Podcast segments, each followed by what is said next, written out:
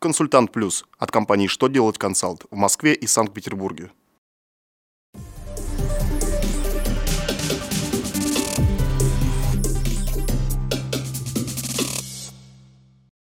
Добрый день! Для вас работает служба информации телеканала «Что делать ТВ» в студии Алексей Шардуба.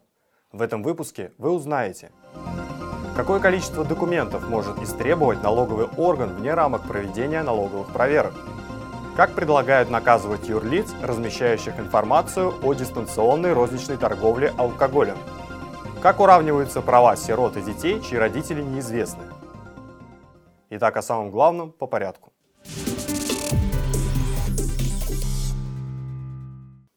Вне рамок проведения налоговых проверок налоговые органы вправе истребовать документы у участников, заинтересовавшей их сделки, или у иных лиц, если в истребовании таких документов есть обоснованная необходимость.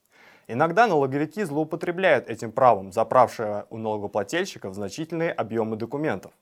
Поэтому ФНС предупредила, что налоговым органам следует оценить реальную необходимость в истребовании документов и возможность проверить запрашиваемый объем, а также возможность контрагента изготовить копии документов в установленный срок. В противном случае нереальные требования могут привести к жалобам налогоплательщиков и судебным спорам.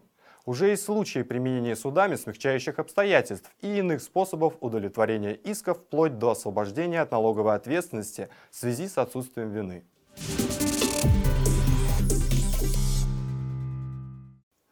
Госдума рассмотрит законопроект, предусматривающий штрафы для юридических лиц, которые в СМИ и интернете предлагают дистанционно купить алкоголь. Согласно внесенному на рассмотрение Госдумы законопроекту, юридических лиц за предложение в розницу дистанционно приобрести спиртосодержащую продукцию будут штрафовать на сумму от 100 до 300 тысяч рублей.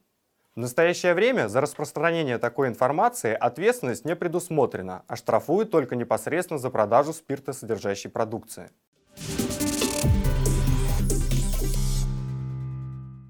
Президент России подписал закон, уравнивающий в правах сирот и детей неизвестных родителей.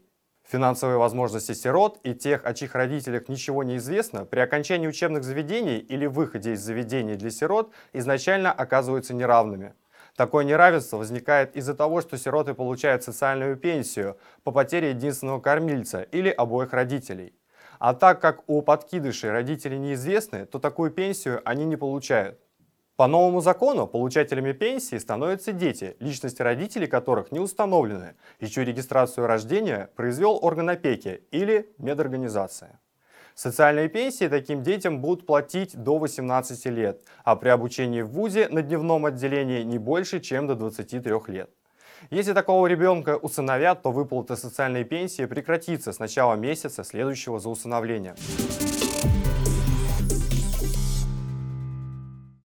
На этом у меня вся информация. Благодарю вас за внимание и до новых встреч.